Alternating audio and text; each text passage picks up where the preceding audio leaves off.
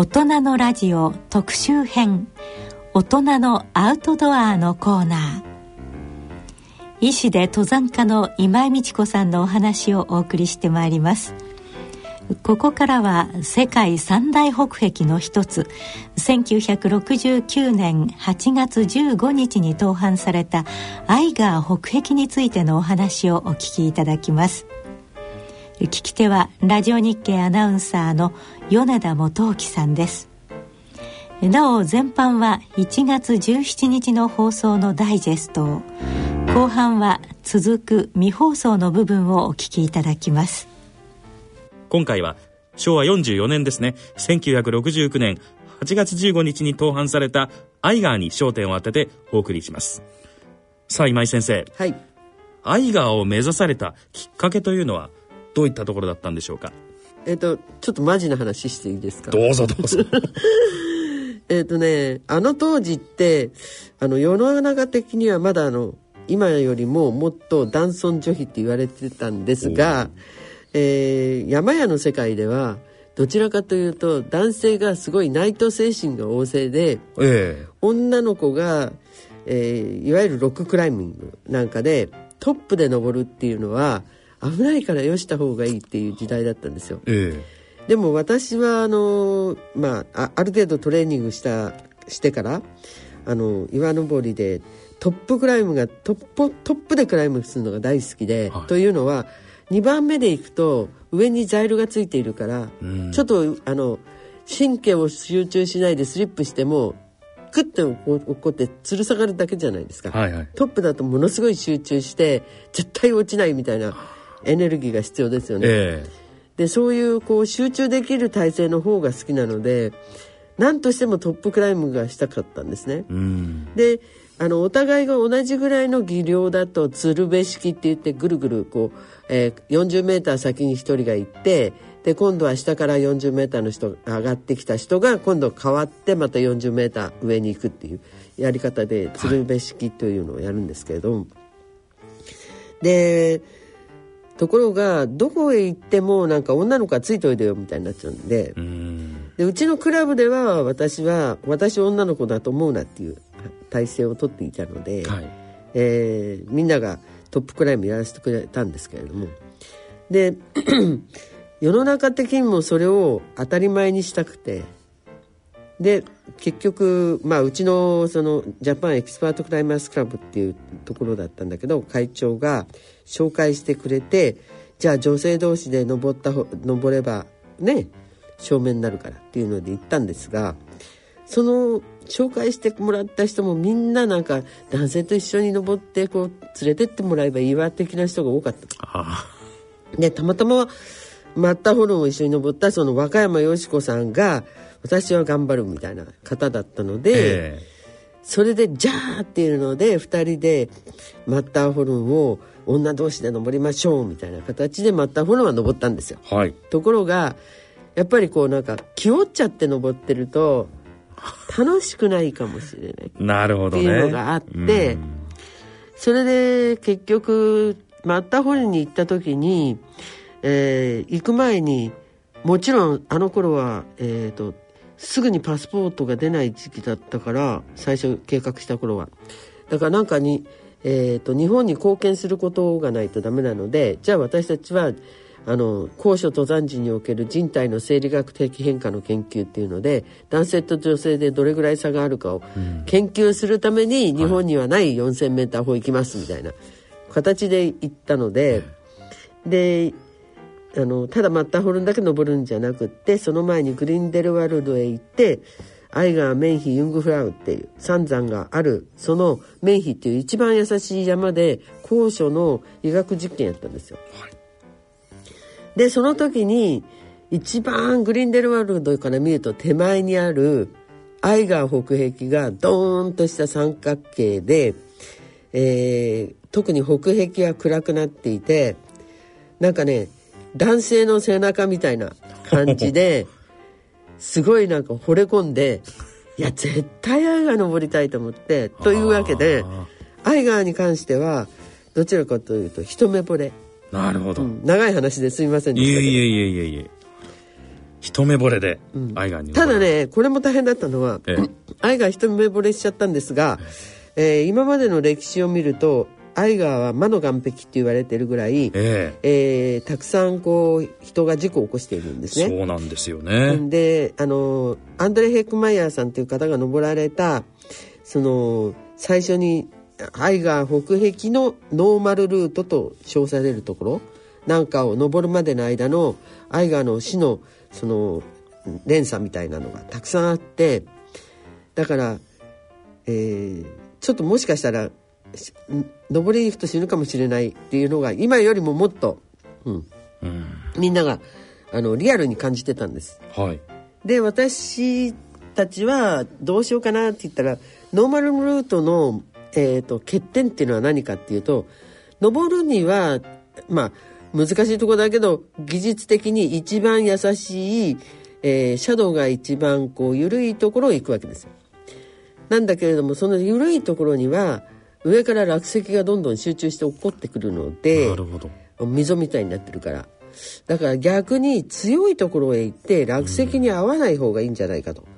でそれはもう、えーっとヘッケンマイヤーさんたちが登ってから30年も経ってて技術的にもあのいろんな技術が発達していますので私たちは最最先端技術を使えば、えー一番強いところを登れるんじゃないかと思って、えー一番真ん中のダイレクトルートって言って、えーどこもここも乗り越えてっちゃうぞっていう下から3分の1ぐらいにあの赤い岸壁っていうのがあるんですよ。に200メートルぐらいの、それなんか120度傾斜でオーバーハングになってるんですけどそういうところも全部まああのまっすぐ行っちゃおう、うん。そうすればあんまり怪我せずまたあの吹雪や何かにあっても、えーそのなんていうのか心配なくあの吹雪やなんか雪崩にやられることもなくいけるかなっていうことで、えー自分たちのルートを作ることにしたんですね。うんうんなので、えー、アイガー北域に関しては、えー他の人が作ったルートを登ったんではなく新しくルートを作りました。ということは価値のある登坂とまあ、言えますね、価値があるかどうかわかんないんですけど、えっと、自分たちとしては一番安全で一番難しいルートを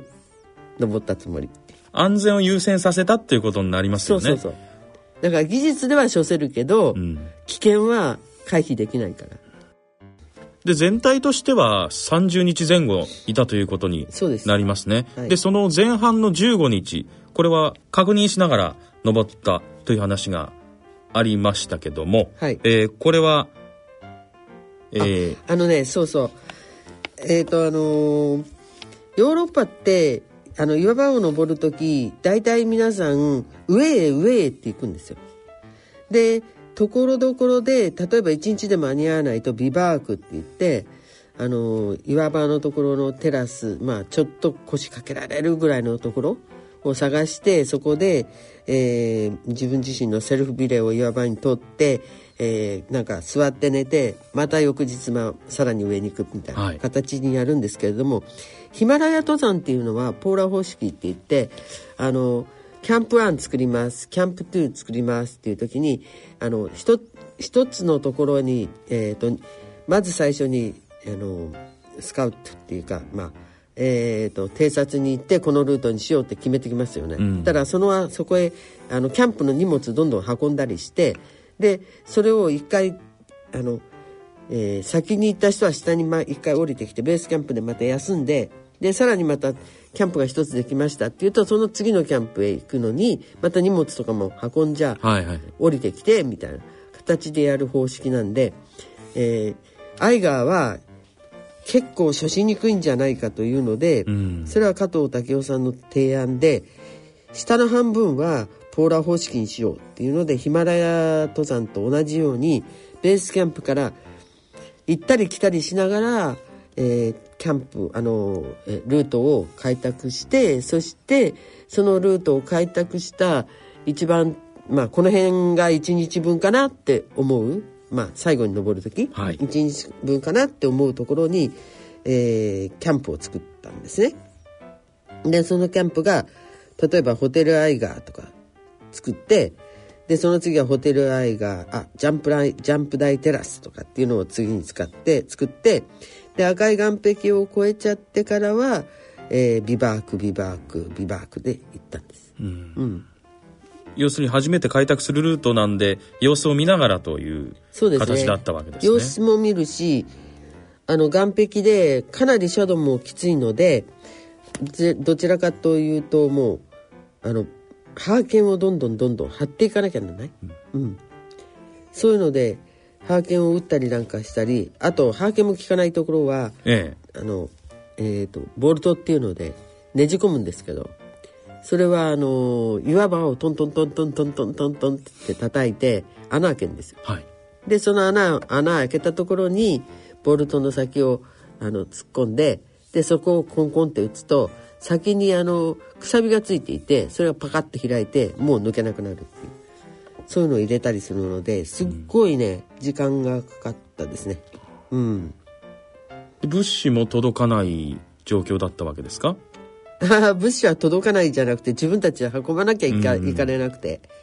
でそれもね結構いろいろ考えて最初のうちはみんな背負っていったんですけれど、あのー雪の斜面があったりするんですね。急峻なところでも。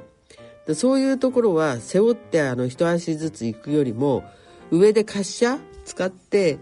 えー下下に一人人がいて荷物をザイルにつけて上に一人人がいてその滑車を引っ張って荷物をつる吊るしてあげるみたいなことをやった方がいいっていうので、その方式で随分上げましたね荷物。でそれも普通のザックやなんかの荷物を上げるとあの滑りが悪いからあのヨーロッパはあのプラスティックあの頃はあったんだよなもう。プラスティックのええ。あ大きなあの牛乳の瓶。はいはい。牛乳の瓶っつってもわからないでしょうね。あの要するに 両手で輪っか作るよりは大きな口で、え。それで、えーなんだろう釣り鐘よりもうちょっとスリムなあの枠があるんですよ。ええ。でそれにざ荷物やなんかをスポンと入れてそうするとすごい滑りがいいからうん、そういうの使ったりっていう。これはもうみんなアイディアで。だからそのあの、えーグリーンデルワールド牧草あよ要するには牧草地っていうかあの、えー農林水産業の中でも牧畜業が盛んで牛乳をどんどんどんどん出して、まあ、チーズも作ってっていうところででよそに送ってるからそういう何リッター入るんでしょうね。100すごい大きな。はいはいはい、うん。私ぐらいだと下半身分ぐらいあるぐらいの大きなそのボトルの中にあの生乳を詰めて送り出すんですね。でその1メートルぐらいはあるんですかね。90センチぐらいかな。ああ。の高さは、はい。うん、で釣り鐘のちょっと細いぐらいな感じで。でもちろん底ついてんだけど、はい。もうその底だけ切っちゃって焼き切っちゃってでそこへ荷物詰めてで材料をこの口のところから出してっていうのをやりましたね。これも独自で考えられた。もちろんもちろん。これはそれまでの経験の中でこうやってみようと。あ何かあの滑るもんないかなみたいな。あであの牛乳のボトルがいいだろうって。だって日本じゃって見たことないですもんそのボトル。あ そうでしょうね、あれを買ってきてあれ使おうみたいなどうでしょうか？アイガーを登られて実際惚れ込まれて 登ったアイガーですが。うんあのね、えー外から見てなんかほら周りのこう情報もいっぱいあったから壮絶な場所みたいなことだったんですけれど、え中に入ったら結構楽しいことの方が多かったです。ああ例えばどんなあの壁そのものがよ。あの、えー例えば、えー赤い岸壁を登りましたが登ってる途中に何があったかっていうとあのねあんなのがあるんだなと思った。えっ、と左と右に目のように穴が開いてるんですよ。お大きな穴ですか？大きな穴が。でそこを抱きつくとちょうどいいぐらいのまあ鼻筋みたいなところがあっておでそれに抱きついて、えー材料をその抱きついた棒あの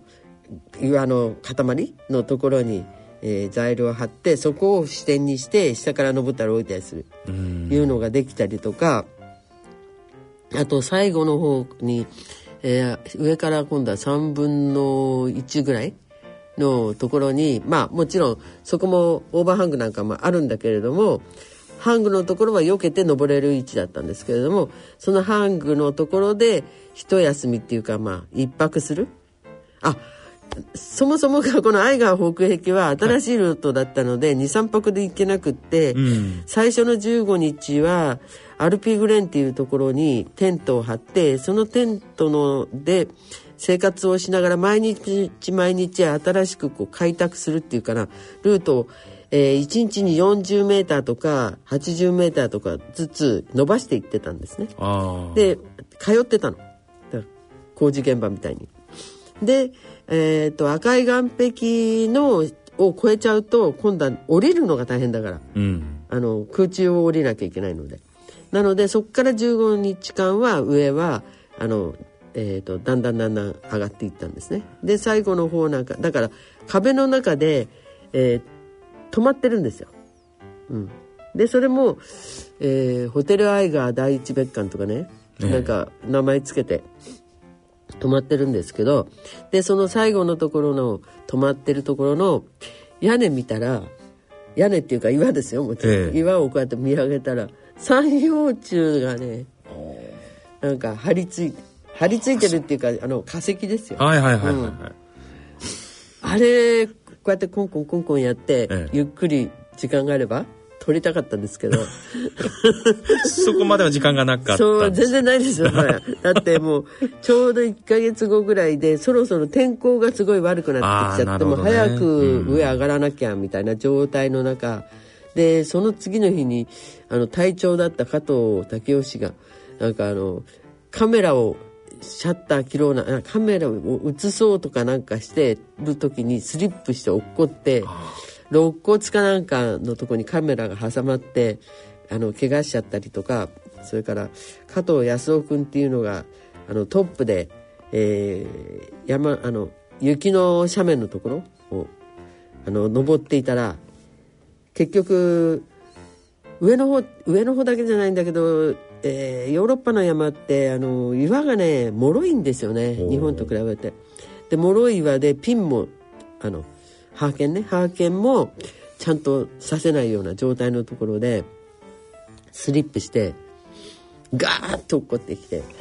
で棚の下まで落っこって見えなくなっちゃうし、っていういろんなことありまして。最終的には大丈夫だったんですよ。いや大丈夫もちろんもちろん。なんだけどそういうことがあるかあった中だから山陽地を掘ってる暇はなかった、ね、それはないです なねかったです当然ね。うん。だからすごいおもおも面白いっていう意味では いろんな驚かせ方をしてくれましたね。ああそうですか。山自身が持っている、ええ。そのなんていうのかなか姿形？うん。で頂上まで登られて、はい。頂上っていうのは実際どのくらい行ったんですか？時間としては。えっ、と一泊しました。一泊して。はい。あの、そもそもが最終日に、えー、登ったところが、うん、朝、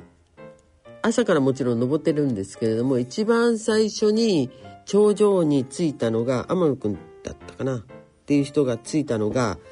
えーと、よ、2時か3時頃なんですよ。でも、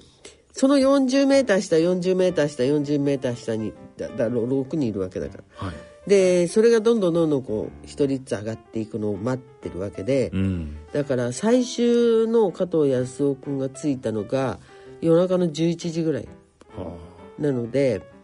そこからもうみんなあのツエルトっていうのかあのテントなんかはもう持ってないですからあのツエルトってこうビニールのああのナイロンの切れの大きいのみたいなそれを自分たちが背中をみんなでエンジン組んで周りにツエルト貼ってその中に入ってでも狭いですから自分の愛禅とか脱げないので、うん。靴とか愛禅とか脱げないので、えーお互いに前側の人の愛禅は取ってあげてでも靴脱いじゃうと危ないからはい。靴は履いたままで。でもう丸まってふみんなで眠ってで翌日降りてきたやはりどうですかね？登られるのと降りるのっていうのは登る方が大変ですか？いやいやいやだもちろんそう思ってますよ、ええ。登るのが大変っていうか登る方が楽しいし、うん。うん、いろんなことをやるのが楽しくて仕方がなくて登ってるんですけどこの時はねええ。降りる時は大変だったの。降りる方が大変。いや違う違う。もちろんその時間的な問題から言えば一日で降りてんだけど降りる時にすごい大変だったんです。あのまず、えー天候がだんだん悪くなってきてるって申しましたよね。したね。だ天候確かに悪くなってきててでえーっとみんながそのピークについてねあの一晩ひ一夜を過ごした時にはもうもう吹雪だったんですね。あで翌日ももう吹雪ででその中を降りるんですがこれはあの西壁って言ってもっと北壁より優しいところを降りていくんですけれども、えー、と降りていく途中でえー、あのなんて言ったらいいかな。何しろ愛川北壁を新しく登るっていうのは、えースイスでもかなりセンセーショナルなことででしかもなんかあの日本人が登ったなんていうので当時はいろいろまあかんあの話題になりまして、ええ。で下のグリンデルワルドとかそれからその途中途中っていうかそのえーこクライニシャイディックっていうアイガーの裾野のコルがあるんですけどそのコルのとこにホテルとかあるんですがその辺の望遠鏡双眼鏡双眼鏡はもう1日1,000人ぐらいの人が来ちゃって見ようとするしたみたいな話があってだから私たちが登ってて最終日でその頂上に着く日なんかはヘリコプター飛んで上からこうみんなあのテレビの取材とかなんかが来てで私たちはそのヘリがこう飛んできたんで事故ってないよみたいな逆にうん。あのヘリって言えばあっちはもう遭難救助ヘリだからと思って事故ってないよってもうかなしょしょっちゅうバツやったりしてたんですけどそうじゃなくてそれ取材だったんですよ。取後で分かったんだけど、うんっていうようなこともありえっ、と降りている途中でそのキーストンの派遣された記者っていう人が登ってきてで途中でそのこっちこっちがルートだこっちがルートだって教えてくれるんですけど、うん。でその人に従っていったらものすごい崖の上に降りちゃってで私たちもあ。ふあの北壁じゃなくって西壁の方はルート1回あ登って下見してるのでそのルート行こうと思ったらこっちの方が早いとかって言われて行ったところが崖ででそこの崖のところでね何時間もかかっちゃって、うん、その人が教えてくれたルートというのは結果的には違ったの。そうでしたか。北壁側のね一番西の端のこう切り立った岸壁のところへ出ちゃって、えで私たちもほらあの雪降ってたしそれからその、えー、とかなりホワイトアウトしてたのでどちらかというと自分たちが一回偵察したルートよりまああの彼の方がよく知ってんじゃないかなんて思ったものだから後へついてっちゃったんですよ。で結局は最終的には戻ってでまあよ夜中の11時ぐらいだったかなだからあの着いて普通だったら、うん、56時間で降りられて、ほそのアイガーグレシアっていう駅があるんですけど駅にちっちゃなホテルがあるんですがそのホテルでゆっくりお風呂に入ってみたいな。1ヶ月もねお風呂入ってないから、うん。お風呂入ってみたいな感じで行けると思ってたんですけど、え残念なことにまあ真夜中に降りてくる。でもあのいわゆる記者団が待っていて、はいでも日本と違ってすぐになんかインタビューしようとしないんですよ。ちゃんと今日はお疲れ様だからあのゆっくり寝てくださいみたいな感じで。明日の10時から記者会見しましょうねみたいなんで。みんなもそこのホテルに泊まってでゆったりこうコーヒーとか飲んでて。で私たちはもうだから着いてすぐにあのホテルで、えーシャワー浴びたんですけどシャワーだけじゃなくてもうバスタブにも入りましたが1ヶ月分って1回で赤全部落ちないので。だから3回ぐらい入って。でインタビューは翌日だったんだけど、えー、でもねすごいとんでもない事故起こってその時にあのガイドでガイドしてあげるって言って来てた人がですね、はい。そのキーストの人があの降りる直前のところであのうんホテル直前のところで僕はこのまんまグリーンあのグリーンデルワールドの方に降りてそのまま、えーグリーンデルワールドで写真焼いてくるから明日のいいあの記者会見に間に合うように焼いてくるから、はい。全部くださいって言われてみんなあのほら当時はあのあのフィルムでしょ？だからフィルムを一つずつみんな渡したんですよね、うん。翌日来ないどうしたんでしょうか？盗まれたんです。あで結局はいい写真をほとんどみんなが出しちゃったのあで、ええ。ーそれ結局はずーっともう連絡取れないで戻ってこないででキーストの方もあの契約社員だから、うん連絡取れないとかって言うしで国際警察動かしてあと1ヶ月ぐらい加藤さんが残ってでやったんですけれど結局は分からず、えーヨーロッパの有名なほとんどの雑誌の表紙は全部その写真で飾ってました。はあ。その写真群で、ええ。うん、だから彼らはすごい大儲けして。でよスイス人ってそういうところすごいしっかりしてるっていうかよく分かってるから「お前たちはバカだな」って散々言われて私たちは登ったのが楽しかったからそれでよかったんだけれども、ところが彼らにしてみればそれでそのお金がに関して真空状態になって、んで周りが儲けたなんていうのは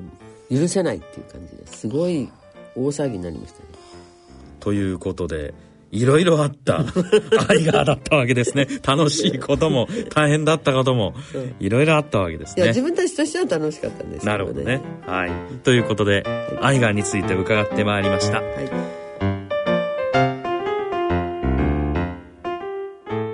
アイガー北壁の盗犯についてお聞きいただきました。さてここで2月の大人のアウトドアのコーナーのご案内をさせていただきます2月の大人のアウトドアは三大北壁の最後グランドジョラス北壁の盗犯のお話をお聞きいただきます。放送日は2月14日と2月21日です。どうぞご期待ください。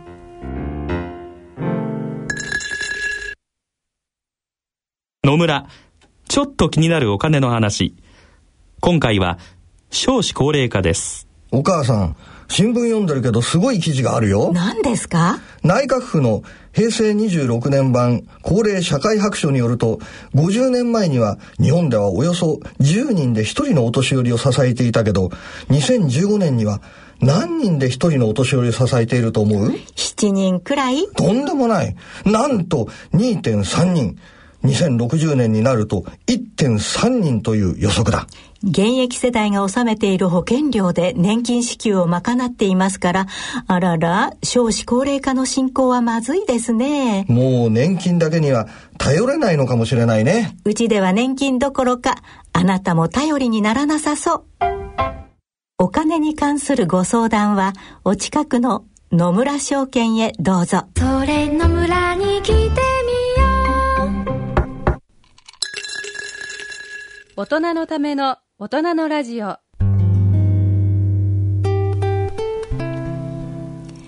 今回の特集はいかがでしたでしょうか？番組では疑問、質問、ご意見、ご感想をお待ちいたしております。宛先を申し上げます。郵便の方は、郵便番号105-8565ラジオ日経大人のラジオ係まで。あるいは、ラジオ日経大人のラジオの番組、ホームページからの投稿もお待ちいたしております。それでは、そろそろお時間となりました。今回のご案内役は、私、大宮時子がお送りいたしました。